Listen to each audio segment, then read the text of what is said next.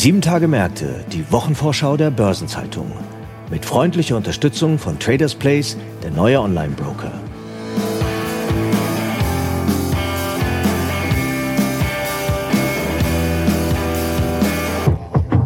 Und hier eine Botschaft von unserem Werbepartner.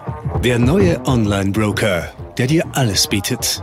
Aktien, Zertifikate, Fonds, ETFs, Anleihen, Kryptos. Traders Place. The place to be. Herzlich willkommen zu Sieben Tage Märkte, die Wochenvorschau der Börsenzeitung. Heute ist Freitag, der 19. Januar und die anstehende vierte Kalenderwoche verspricht sehr interessant zu werden. Unter anderem beschäftigen wir uns in den nächsten etwa 20 Minuten mit den vorläufigen Jahreszahlen von SAP, dem Geschäftsbericht von Börsenneuling und S-DAX-Aufsteiger Schott Pharma sowie der Zinssitzung der Bank of Japan. Und apropos Zinsentscheid, ein besonderes Augenmerk werfen wir auf die EZB, deren erste Zinssitzung im Jahr 2024 ansteht. Und mit Spannung wird erwartet, welche geldpolitischen Signale insbesondere mit Blick auf den Zeitpunkt von Zinssenkungen kommen werden.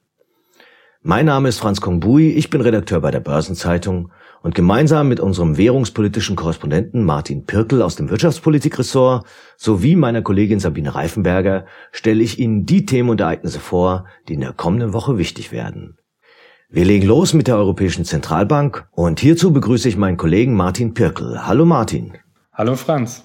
Martin, an den Finanzmärkten wird schon seit einer Weile auf eine erste Zinssenkung der EZB bis spätestens April spekuliert. Wie schaut es denn damit aus? Ja, das ist ehrlich gesagt eine ziemlich unrealistische Erwartung.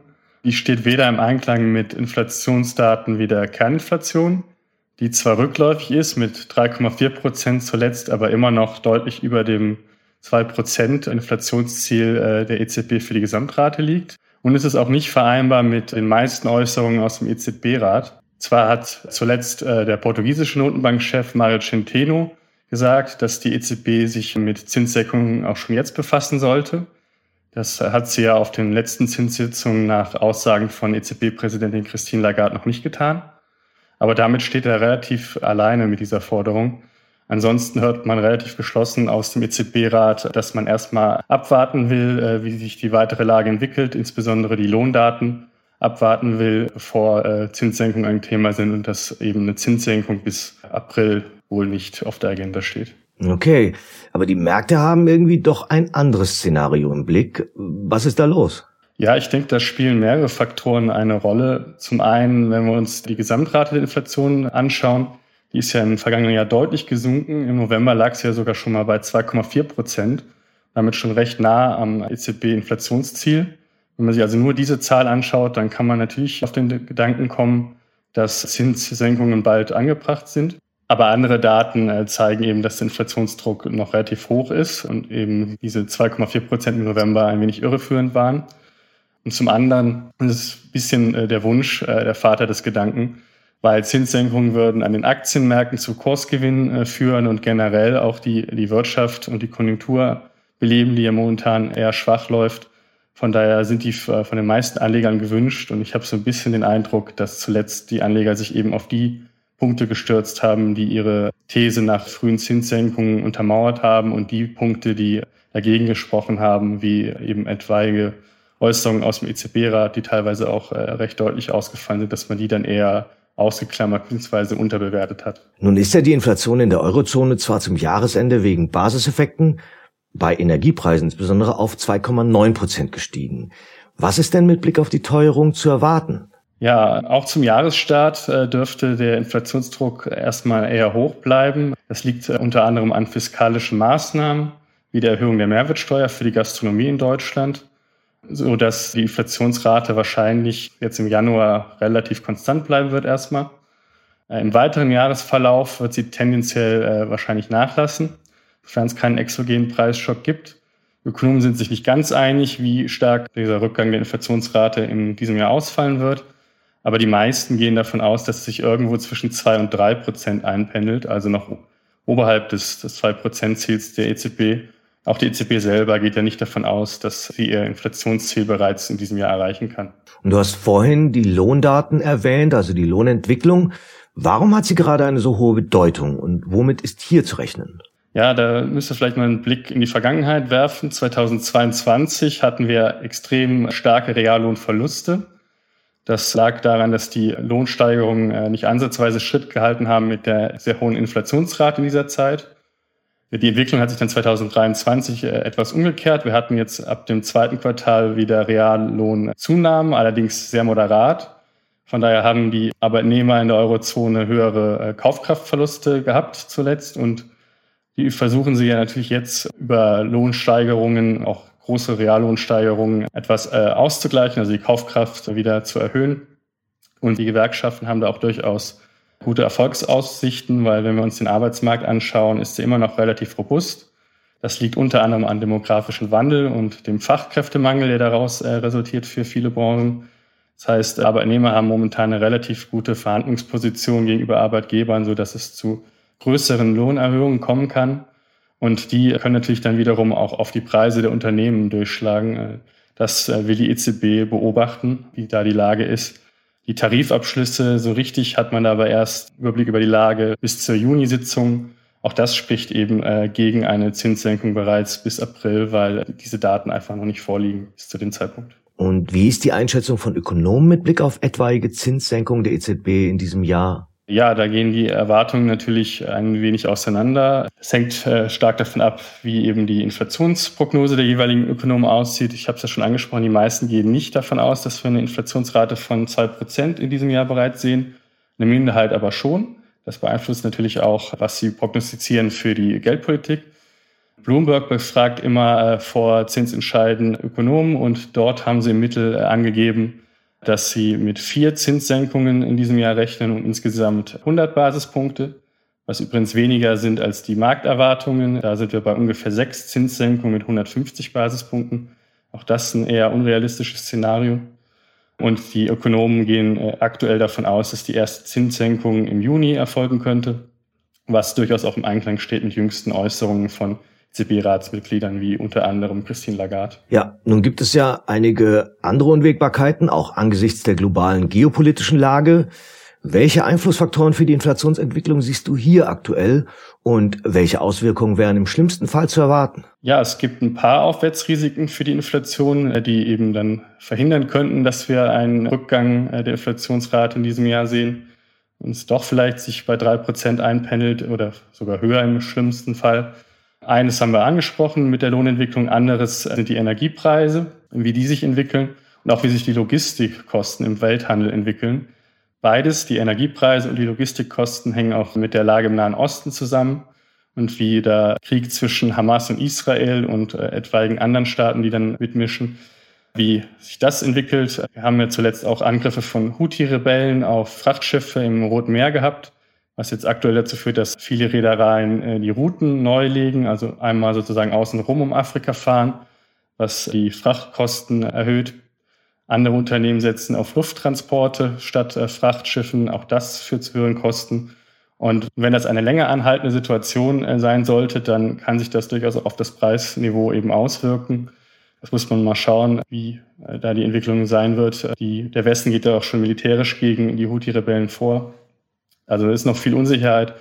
Österreichs Notenbankchef Robert Holzmann hat zuletzt gesagt, äh, dass im schlimmsten Fall diese Inflationsaufwärtsrisiken dazu führen könnten, dass die EZB 2024 überhaupt nicht lockert. Das halte ich persönlich jetzt für ein eher unrealistisches Szenario.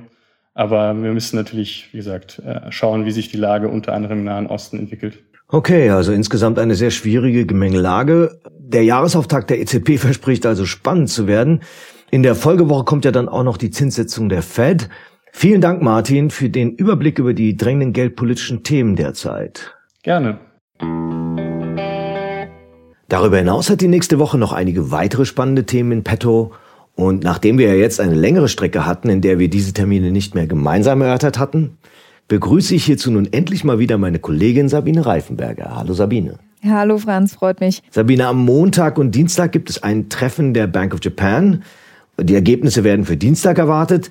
Aber wenn wir mal ehrlich sind, auf die japanische Notenbank sind ja einige Kapitalmarktvertreter nicht so gut zu sprechen. Ja, das ist leider so. Am Finanzmarkt hat die Bank of Japan nicht den besten Ruf und das liegt an ihrer Art zu kommunizieren oder auch nicht zu kommunizieren, denn die Notenbanken haben ja schon Mittel und Wege, ihre Entscheidungen im Vorfeld zumindest in der Tendenz ein bisschen anzudeuten sodass sich dann die Märkte auch darauf einstellen können. Und die Bank of Japan hat in der Vergangenheit ihre geldpolitischen Beschlüsse mehrfach vorab entweder schlecht oder gar nicht kommuniziert. Und dadurch hat sie manche Aktien- und Devisenhändler schon auf dem falschen Fuß erwischt. Ja, nicht so ideal. Wie sieht es denn diesmal aus? Also diesmal ist es tatsächlich anders. Der Gouverneur Kazuo Ueda hat Erwartungen zu einer möglichen Straffung der Geldpolitik schon im Vorfeld gedämpft und das jetzt auch gleich so eindeutig, dass die meisten Beobachter tatsächlich jetzt nicht mit einer Änderung rechnen. Ja, nun steht ja die japanische Notenbank auch international stark im Fokus. Schließlich geht es ja um eine mögliche Abschaffung des weltweiten letzten Negativzinses. Ja, da hat die Bank of Japan tatsächlich jetzt inzwischen ein Alleinstellungsmerkmal und äh, Ueda hat aber zuletzt erklärt, die Notenbank sei noch nicht hinreichend zuversichtlich, dass ihr offizielles Inflationsziel, das liegt bei zwei Prozent, nachhaltig und stabil erreicht werden könne. Und bis zur Sitzung hat er moniert, würden jetzt auch nicht allzu viele neue Daten veröffentlicht. Damit meint er zum Beispiel Zahlen zum Arbeitsmarkt, zum Konsum, zu Preisen, zu Löhnen. Und Beobachter glauben aber, wenn sich abzeichnen sollte durch neue Daten, dass die Löhne ab dem Frühjahr stärker steigen als im Vorjahr, dann dürfte die Bank of Japan auch den Negativzins abschaffen. Das könnte beispielsweise dann bei einem Treffen im April soweit sein. Am Mittwoch startet die Quartalsaison der DAX-Konzerne und den Anfang macht traditionell SAP. Da kommt ja auch auf dich, Sabine, einiges zu, was die Berichterstattung angeht. Wie liegen die Waldorfer denn bei den Jahreszielen auf Kurs? Also die SAP braucht schon noch einen Schlussspurt. Für die Cloud-Erlöse hat SAP nach drei Quartalen einen Wert von währungsbereinigt 14 bis 14,2 Milliarden Euro ausgerufen. Das wären immerhin 23 bis 24 Prozent mehr als im Vorjahr. Und die Cloud- und Softwareerlöse sollen um 6 bis 8 Prozent zulegen auf 27 bis 27,4 Milliarden Euro. So die Ziele in Zahlen. Das vierte Quartal ist bei Softwareunternehmen traditionell ein starkes Quartal. Erste Analystenstimmen, die sprechen jetzt im Vorfeld von einem erwarteten soliden Abschneiden und einem ordentlichen Ausblick für 2024, mit dem man rechnet. Das klingt jetzt nicht nach der ganz großen Euphorie, aber in der Tendenz schon eher positiv. Was die Aktie angeht, da waren die Aktionäre zuletzt recht zufrieden. Auf Jahressicht hat die SAP-Aktie mehr als 30 Prozent zulegen können. Wir wissen aber natürlich auch beide, wenn da jetzt negative Überraschungen kommen sollten, dann kann die Stimmung da auch schnell wieder kippen. Ja, jetzt hast du das Cloud-Geschäft schon angesprochen. SAP hat vor wenigen Tagen erst einen neuen Vorstandsbereich geschaffen und auch der soll auf die Cloud-Strategie einzahlen, oder? Genau, der Vorstandsbereich, der geschaffen wird, heißt Customer Services and Delivery und der soll dieser wachsenden Bedeutung des Cloud-Bereichs im Vorstand Rechnung tragen. Und die Idee ist eigentlich recht naheliegend. Auf dem Cloud-Bereich ruhen ja bei SAP große Wachstumshoffnungen. Aber die besten Produkte nützen dir natürlich nichts, wenn die Kunden sie nicht auch einsetzen. Und dieser neue Vorstandsbereich, der soll jetzt die SAP-Kunden bei der Cloud-Transformation, also beim Weg in die Cloud begleiten und soll sicherstellen, dass die Kunden die Neuerungen, die man sich in Waldorf überlegt hat, dann auch annehmen und dass sie da einen Nutzen draus ziehen. Nur wenn der Kunde den Mehrwert der Cloud-Angebote für sich erkennt, wird er sie auch nutzen und das soll dann, so ist zumindest die Hoffnung bei SAP, auch dafür sorgen, dass die Kundenzufriedenheit steigt insgesamt. Da stellt sich nur noch die Frage nach der Person dahinter. Wer soll denn diese Cloud-Betreuung künftig verantworten? Ja, den neuen Leiter für diesen Bereich, den hat SAP schon bekannt gegeben. Das ist auch ein Name, den kennt man im Umfeld. Das ist Thomas Saueressig. Der wird die Verantwortung übernehmen. Saueressig ist 38 Jahre alt oder besser gesagt jung. Er arbeitet schon seit 2004 für SAP und ist auch seit 2019 schon Mitglied im Vorstand. Zuletzt hat er da die Produktentwicklung geleitet. Den Bereich wird er dann natürlich künftig abgeben und zwar an Muhammad Alam. Der kam Ende Januar 2022 zu SAP und hat vorher 17 Jahre lang für Microsoft gearbeitet. Diese neue Vorstandsstruktur, die soll dann zum 1. April umgesetzt werden. Am Freitag gibt es dann noch eine Premiere. Schott Pharma legt Jahreszahlen vor und das zum ersten Mal nach dem Börsendebüt. Welche Themen stehen dabei denn im Fokus, Sabine? Also Schott Pharma ist ja spezialisiert auf Medikamentenverpackungen und da gibt es gerade ein Trendthema, das hatten wir hier auch schon mal angesprochen, und zwar Spritzen. Schott Pharma hat unter anderem vorbefüllbare Glasspritzen im Sortiment. Die kommen zum Beispiel bei Impfungen zum Einsatz. Der Bereich hat ja durch die neuen Impfstoffe mit mRNA-Technologie schon mal einen Schub erfahren. Und das zweite große Einsatzgebiet sind Abnehmspritzen. Um die ist ja wirklich gerade ein regelrechter Hype entstanden. Und von dem dürfte auch Schott Pharma profitieren. Nun liegt ja die Mehrheit von Schott Pharma immer noch beim Mutterkonzern Schott. Aber die Pharmasparte hat sich an der Börse in den ersten Monaten schon ganz gut etabliert, oder? Ja, das kann man schon so sagen. Seit Mitte Dezember ist Schott Pharma auch schon im S-DAX enthalten mit seiner Aktie und den Ausgabepreis von damals 27 Euro je Aktie, den hat das Unternehmen ebenfalls hinter sich gelassen. Die Papiere notierten zuletzt deutlich über 32 Euro. Insgesamt muss man sagen, war ja das vergangene IPO ja hierzulande eher ein durchwachsenes. Der Börsengang von Schott Pharma, der hatte ein Volumen von 935 Millionen Euro. Und damit war es tatsächlich auch der größte deutsche Börsengang des vergangenen Jahres. Und nun zu dem, was die anstehende Woche darüber hinaus noch zu bieten hat. Am Montag wird der Zinsentscheid der People's Bank of China erwartet. Derweil findet in Frankfurt die Jahrespressekonferenz des Vereins Deutscher Werkzeugmaschinenfabriken statt. Am Dienstag gibt es eine Pressekonferenz mit BaFin-Chef Mark Branson zum Thema Risiken im Fokus der BaFin 2024. Am Mittwoch kommt dann der Zinsentscheid der Bank of Canada. Am Donnerstag folgen dann die Zinsentscheide der norwegischen Norges Bank und der türkischen Zentralbank. Außerdem veranstaltet der Gesamtverband der deutschen Versicherungswirtschaft GDV in Berlin seine Jahresmedienkonferenz, während in Frankfurt die Jahrespressekonferenz der IG Metall durchgeführt wird. Und zum Wochenabschluss ist in Australien wegen des Nationalfeiertags die Börse geschlossen. Der Europäische Automobilverband ACEA veröffentlicht Zahlen zu den Nutzfahrzeugneuzulassungen im vierten Quartal 2023. Und die Ratingagentur Fitch legt die Einstufung für Armenien und Estland vor, während Standard Poor's über die Ratings von Kongo, Luxemburg und Nordmazedonien informiert. Weitere anstehende Termine aus Unternehmen, aus Politik und Wirtschaft sowie Updates zu wichtigen Konjunkturindikatoren finden Sie in der Übersicht heute im Finanzmarktkalender der Börsenzeitung oder online unter börsen-zeitung.de slash Finanzmarktkalender. Und dann werden in den nächsten Tagen auch ein paar runde Geburtstage zelebriert.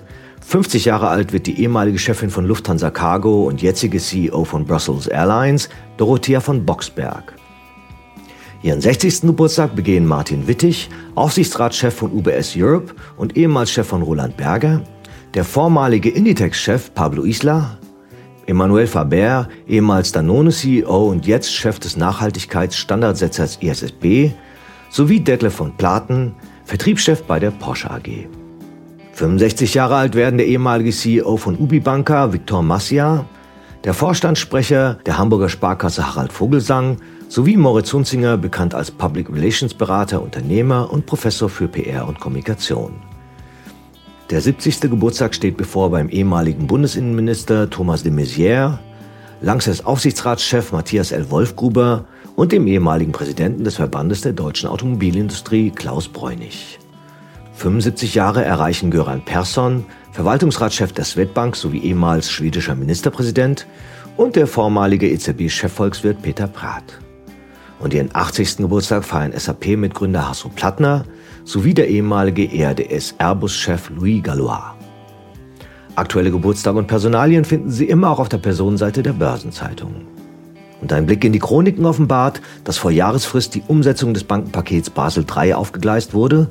Seinerzeit beschloss der Wirtschafts- und Währungsausschuss des EU-Parlaments ECON einen Kompromiss, der zentrale Forderungen von EU-Kommission und Mitgliedstaaten berücksichtigt. Fünf Jahre ist es unterdessen her, dass die bundesweit erste Musterfeststellungsklage verhandelt wurde.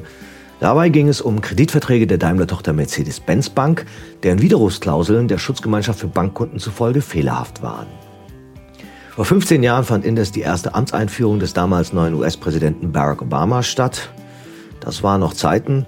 Und vor 20 Jahren einigten sich die EU-Finanzminister auf die Sitzverteilung der Regulierungsausschüsse für die Banken, Versicherungs- und Wertpapieraufseher.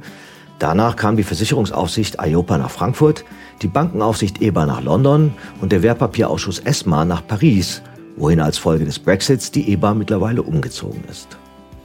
Dann gibt es in der kommenden Woche auch noch ein paar Gedenktage, so zum Beispiel der Weltreligionstag, der Deutsch-Französische Tag, der Internationale Tag der Bildung sowie der Tag des deutschen Schlagers, der Weltkuscheltag, National Hug Day und nicht zu vergessen der Internationale Tag der Jogginghose.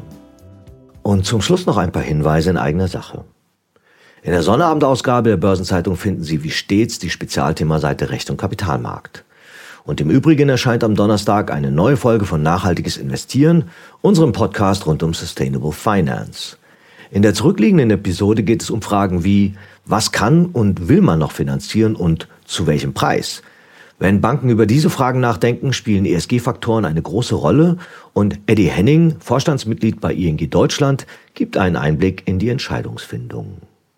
Und damit sind wir am Ende dieser Episode angelangt. Redaktionsschluss für diese Ausgabe war Donnerstag, 18. Januar, 17 Uhr. Alle genannten Links sind mitsamt weiteren Informationen in den Shownotes zu dieser Folge aufgeführt. Ich wünsche Ihnen einen angenehmen Wochenabschluss und gute Erholung am bevorstehenden Wochenende. Ja, und wenn es weiterhin so kalt ist, machen Sie sich warme Gedanken. Wir hören uns, wenn Sie mögen, nächsten Freitag wieder. Bis dahin machen Sie es gut.